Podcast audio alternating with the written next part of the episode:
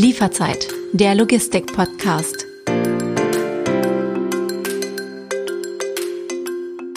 Willkommen zur vierten Staffel von Lieferzeit, der Logistik-Podcast. Mein Name ist David Siems und in jeder Folge unterhalte ich mich alle zwei Wochen mit Expertinnen und Experten über die neuesten Trends in der Branche. Heute geht es um künstliche Intelligenz in der Logistik und die Frage, haben wir es nur mit einem kurzweiligen Hype zu tun oder ist KI wirklich hilfreich? Und wenn ja, in welchen Bereichen der Logistik ganz genau? Darüber spreche ich mit Dr. Sören Kerner vom Fraunhofer Institut für Materialfluss und Logistik IML in Dortmund. Dr. Sören Kerner ist unter anderem spezialisiert auf die Bereiche KI und autonome Systeme, Robotik und kognitive Systeme oder Internet of Things. Wir klären in dieser Folge, warum die Logistik nicht nur eine manuelle Branche ist, wie KI schon vor dem Paketversand Lösungen anbieten kann und welche Einsatzmöglichkeiten es gibt. Herr Kerner, glaubt man, KI-Experten stehen wir vor einer Zeitenwende. Seit dem Durchbruch von ChatGPT dringen ja immer mehr Anwendungen künstlicher Intelligenz in den Alltag der Menschen. Kurz vorab gefragt, welches Tool nutzen Sie privat aktuell am meisten? In der Tat ist es ChatGPT, mit dem ich mich im Moment auch äh, privat am meisten auseinandersetze, weil es einfach doch das Tool ist, mit dem man ähm, am meisten wirklich machen kann. Wobei ich gestehen muss, ich benutze es hauptsächlich wirklich aus beruflichem Interesse, um eben zu sehen, wo die Grenzen aktuell sind. Aber um sich zum Beispiel in ein neues Thema einzulesen, ähm, ist ChatGPT immer eine gute Möglichkeit, äh, Themen sich zusammenfassen zu lassen. Man muss halt die Ergebnisse immer wieder nochmal kontrollieren und gegenlesen. Aber ansonsten ist das schon ein sehr beeindruckendes Tool. Das heißt, im Privatleben ist noch nicht zum Einsatz gekommen, vielleicht so die Geburtstagsrede für die Lieblingstante oder so, da haben sie es noch nicht eingesetzt. Das habe ich noch nicht eingesetzt. Mein Chef hat in der Tat schon eine, äh, eine Laudatio auf einen Kunden äh, für einen Geburtstag äh, mal schreiben lassen. Sagt, das wäre sehr spannend gewesen, aber vom Ergebnis her doch etwas äh, dröge, hat er sich, glaube ich, ausgedrückt. Das Thema künstliche Intelligenz ist ja streng genommen kein wahnsinnig neues Thema. 1955 tauchte sie zum ersten Mal in der Wissenschaft auf – Steven Spielberg drehte vor knapp 20 Jahren sogar einen Hollywood-kompatiblen Spielfilm darüber und viele von uns füttern seit vielen Jahren die Algorithmen unterschiedlicher Unternehmen. Seit wann kommt KI denn in der Logistik zum Einsatz? Automatisierung ist etwas, was wir schon sehr lange und sehr häufig in der Logistik sehen und ähm, ist dementsprechend auch ein, ein, ein Teil der KI. Was sich in der Tat in den letzten Jahren sehr, sehr stark verändert hat, ist die Geschwindigkeit, mit der solche Systeme erneut zum Einsatz kommen. Also ähm, Künstliche Intelligenz zeichnet sich dadurch aus, dass es ähm, eigentlich die Technologie in der Historie ist, die die schnellste Adaptionsrate hat. ChatGPT war ja auch angesprochen schon von Ihnen, ist eben viel schneller von einer Million ähm, Benutzern genutzt worden als zum Beispiel äh, Netflix oder ähm, diverse Chatprogramme, Instagram und Co. Also es hat eine sehr hohe Adaptionsrate und das ist eben auch das, was wir im Moment in der ähm, in der Logistik sehen.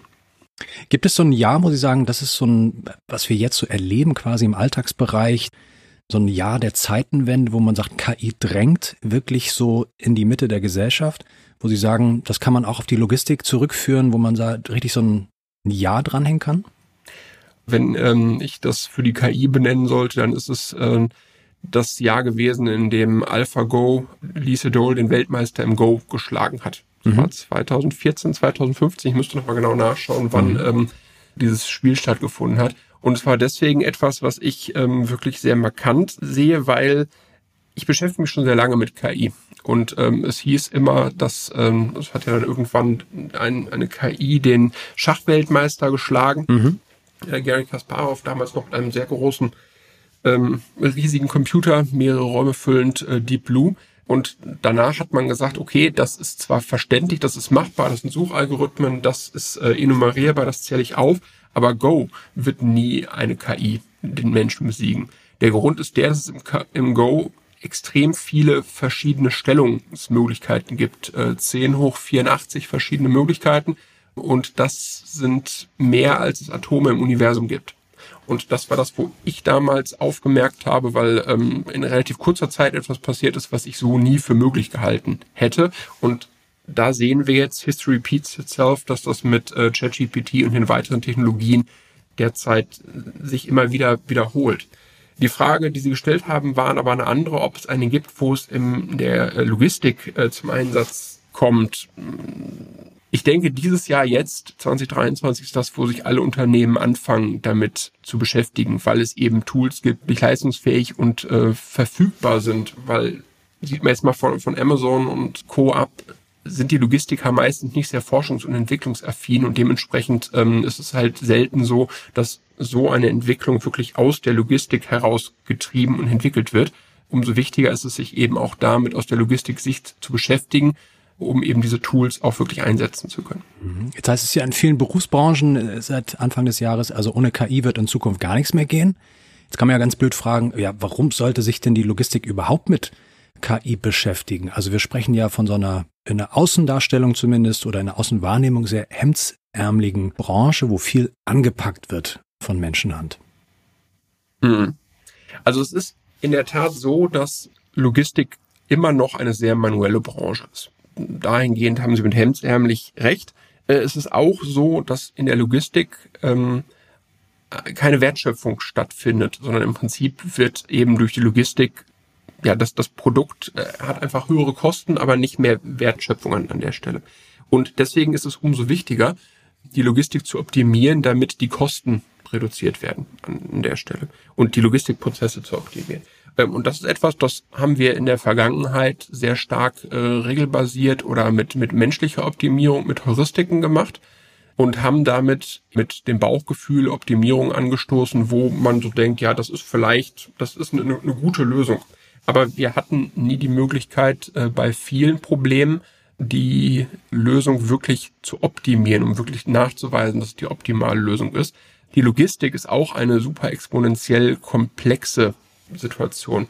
Also allein ein Transportnetzwerk, in, in, mit dem ich, es gibt so ein Problem, das Traveling Salesman Problem in der, äh, in der Informatik, das Problem des Handelsreisenden, wie kriege ich es hin, in einem Netzwerk alle Wege, äh, alle äh, Städte zu besuchen, ohne eine zweimal zu besuchen und dabei den kürzesten Weg in diesem Netz zu haben. Und das ist ein System, was ähm, unglaublich komplex oder schon bei sehr wenigen Knoten sehr komplex wird. Und das ist eben die Logistik. Ich habe sehr einfache Möglichkeiten. Ich kann mich entscheiden, von A nach B oder von A nach C, A nach D zu gehen. Aber dadurch, dass ich so viele Möglichkeiten habe, wie rum ich die ganzen, ähm, wie, rum ich das anpacke, das Problem, habe ich halt eine, ähm, einen, einen riesigen Lösungsraum.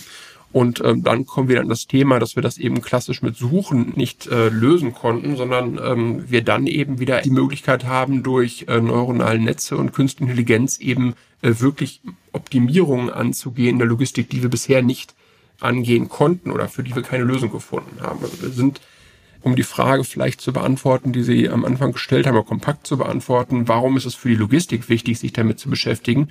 Wir gehen im Moment gerade als Institut mit einem Motto nach draußen, äh, lernen, was wir nicht verstehen. Und äh, das ist genau das, der spannende Punkt. Ich kann eben mit KI Probleme lösen oder optimieren, die ich bisher immer nur so Pi mal Daumen lösen konnte. Mhm. Die Logistik ist komplex, die Logistik ist groß. Sie haben es gesagt, wir können ja mal versuchen, ein bisschen konkreter zu werden. In welchen Bereichen der Logistik haben Sie mitbekommen, wird aktuell viel mit KI experimentiert? Wie Sie eingangs gesagt haben, ich beschäftige mich hauptsächlich ähm, mit dem Thema der Automatisierung oder des, des, des Shopfloors.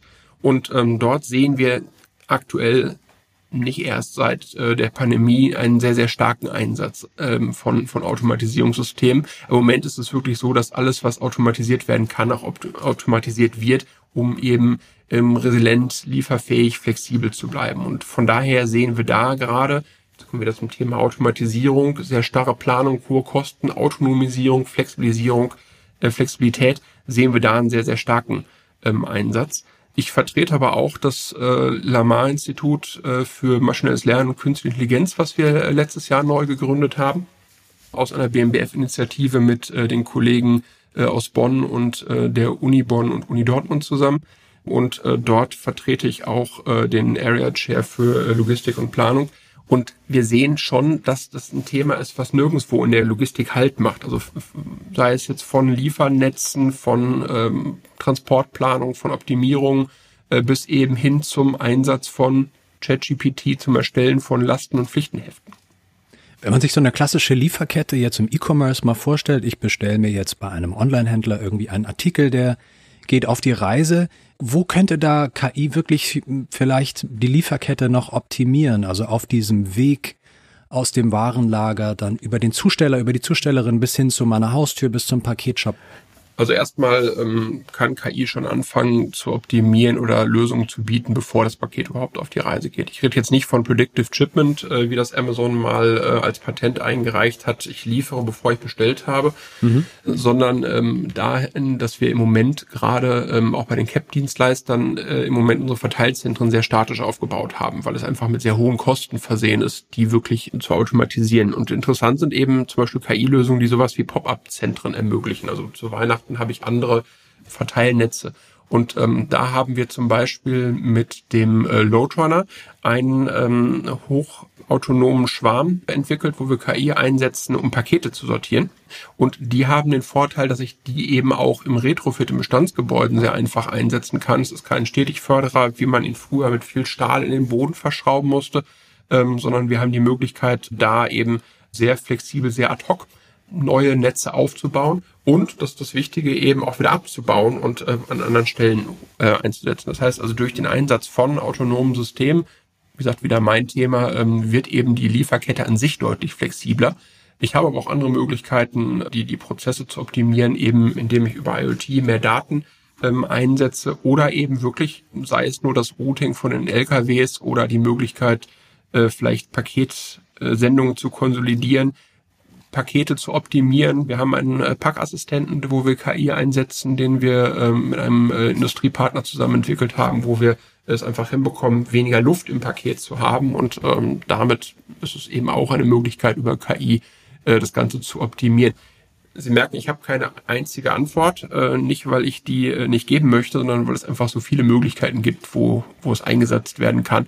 Verraten Sie mir noch, woran Sie aktuell gerade arbeiten, woran Sie gerade forschen? Was liegt bei Ihnen gerade so auf dem Schreibtisch?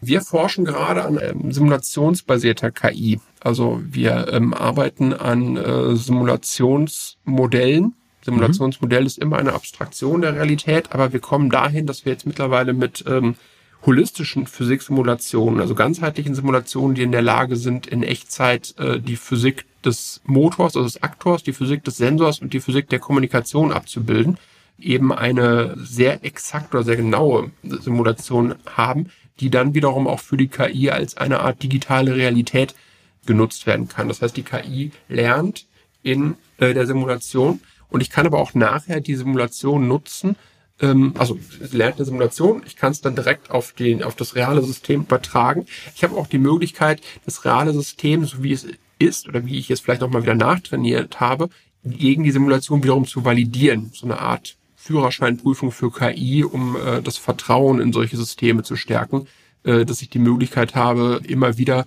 meinen Prozess dahingehend auch zu validieren, dass keine, man redet bei der KI von, von Emergenz, also von ähm, Verhalten, was hervortritt, was ich aber nicht geplant oder nicht, nicht bedacht habe. Das ist im Prinzip genau die, die Grundidee von neuronalen Netzen. Ich trainiere Verhalten, was ich nicht vorher genau beschreiben konnte, ist aber natürlich auch die Gefahr wiederum, dass eventuell das System etwas lernt, was ich eigentlich nicht möchte, dass es lernt. Und mit äh, dieser simulationsbasierten KI haben wir die Möglichkeit, ähm, das eben auch ähm, später sowohl beim Lernen, aber auch später im Prozess zu validieren. Und ähm, deswegen ist das ein Thema, was wir im Moment gerade als sehr spannend auch für, für Deutschland an sich und für Europa sehen, weil wir damit eine gute Möglichkeit sehen, ähm, dass wir die Chinesen haben einen großen Vorteil uns gegenüber, was mhm. KI angeht. Sie nehmen einfach alle Daten, die da sind. Die Amerikaner haben einen sehr großen Vorteil uns gegenüber, weil die haben schon sehr viele Daten und mhm. teilweise auch Datenmonopole. Und ähm, da sehe ich einen sehr, sehr großen Vorteil äh, für Europa, dass wir eben mit Hilfe von diesen ganzheitlichen Simulationen Daten generieren können, die auch noch äh, zur Grundverordnung äh, konform sind und äh, trotzdem die Möglichkeit haben, entsprechende Modelle dann auch zu trainieren. Also konkrete Anwendungsfälle wären dann wirklich Datengenerierung, Datenbereitstellung, das heißt das weitere Füttern von Algorithmen mit DSGVO-konformen Daten oder was wären so An Anwendungsbereiche, die man so kennt? Vielleicht ist der Begriff des, äh, des, des digitalen Zwillings ein Begriff, also mhm. eine, ähm, äh, eine digitale, ein digitales Abbild eines physikalischen Systems. Und äh, was wir machen, ist, äh, wir schaffen im Prinzip ein Metaverse. Das mhm. ist auch gerade ein sehr starker Hypeword äh, für diese Maschine, ein sogenanntes digitales Kontinuum, in dem dieser digitale Zwilling lernen und existieren kann. Also im Prinzip eine Art Cyberspace, wenn Sie so wollen, für die Algorithmen oder die KI-Algorithmen des, des Roboters. Und damit habe ich eben die Möglichkeit, nicht nur einzelne Systeme lernen zu lassen und zu testen, sondern auch das Zusammenspiel von komplexen Systemen. Und äh, dann sind wir bei der Logistik, wo ich dann ähm, wirklich anfangen kann, auch Optimierungen in der Simulation durchzuführen, um nachher eben nicht nur noch im Bauchgefühl, sondern auch wirklich sagen zu können, ja, das ist das Optimum und genau so übertrage ich es jetzt auf das reale System und ich weiß, dass es eben auch genauso funktionieren wird, wie es in der Simulation funktioniert hat, weil der Modellfehler gering genug ist. Was müsste passieren, damit Sie einen Nobelpreis bekommen für Ihre Forschung? Oder, oder anders gefragt, was fehlt Ihnen noch mit so einer bahnbrechenden KI-Erfindung reich und berühmt zu werden? Oh, das ist eine schwere, äh, das ist eine schwere Frage. Wenn Sie das ähm, wüssten, dann würden Sie es wahrscheinlich direkt Genau, wenn ich das wüsste, würde, würde ich, würde ich das machen. Ich habe es eben schon durchblicken lassen. Ich glaube, dass dieses äh, Thema der Simulation, dass das wirklich etwas ist, was, äh, was, was Deutschland, was Europa in der Zukunft wirklich braucht für die Entwicklung äh, und was eben helfen wird, äh, die KI nicht nur weiter zu entwickeln, sondern eben auch jetzt wiederhole ich mich aber eben zu, zu validieren und sicherzustellen, dass sie sich äh, für uns Menschen zum Vorteil hin entwickelt und uns wirklich unterstützt und hilft. Und äh, deswegen glaube ich, dass das ein wichtiges Thema ist, was ich war auf der Hannover Messe äh, dieses Jahr äh, wirklich bei allen großen Ständen als Themenbereich Industrial Metaverse ähm, als großes Themen, als großer Themenschwerpunkt zu finden ist von ähm, Siemens bis hin zu SAP. Und deswegen glaube ich, dass das wirklich ein Thema ist, was demnächst sehr, sehr stark äh, kommen wird und äh, wo die Logistik einfach ein, ein sehr wichtiges äh, Test- und Entwicklungsfeld ist, weil es eben etwas ist, was spannende und komplexe Herausforderungen zur Verfügung stellt, aber eben gleichzeitig auch, und jetzt sind wir wieder beim Anfang bei der Optimierung, äh, für die äh, Logistiker ein unglaublich wichtiges Tool werden wird. Herr Kerner, wir sprechen uns spätestens dann wieder, wenn es mit der Nominierung für den Nobelpreis klappt, sofern ich dann hoffentlich einen Termin bei Ihnen bekomme. Wieder erwarten haben wir dieses Gespräch komplett ohne künstliche Intelligenz äh, haben stattfinden lassen. Alle Fragen und Antworten sind ganz analog ohne künstliche Intelligenz vonstatten gegangen. Vielen Dank fürs Gespräch. Sehr gern. Ist KI in der Logistik nun Hype oder hilfreich? Die Antwort ist ziemlich klar. Logistik ist eine sehr stark optimierungsgetriebene Branche. Wir kommen mit künstlicher Intelligenz in einen Bereich, wo wir lernen können, was wir nicht verstehen und deswegen in komplett neue Sphären der Optimierung einsteigen. Genau darum wird KI in Zukunft nicht mehr wegzudenken sein. Vielen Dank fürs Zuhören. Das war die erste Folge der vierten Staffel von Lieferzeit der Logistik Podcast. Wenn Sie ein Thema haben, das Sie ganz besonders interessiert und unbedingt in einer der kommenden Folgen von Lieferzeit stattfinden sollte, dann schreiben Sie uns an presse@hermesworld.com. Und wenn Sie noch weiterhören wollen, alle bisherigen Folgen von Lieferzeit gibt es überall da, wo es Podcast gibt. Wir hören uns in zwei Wochen wieder, dann ist ein alter Bekannter wieder zu Gast, Dennis Kollmann, CSO von Hermes Germany. Machen Sie es gut, bis dann.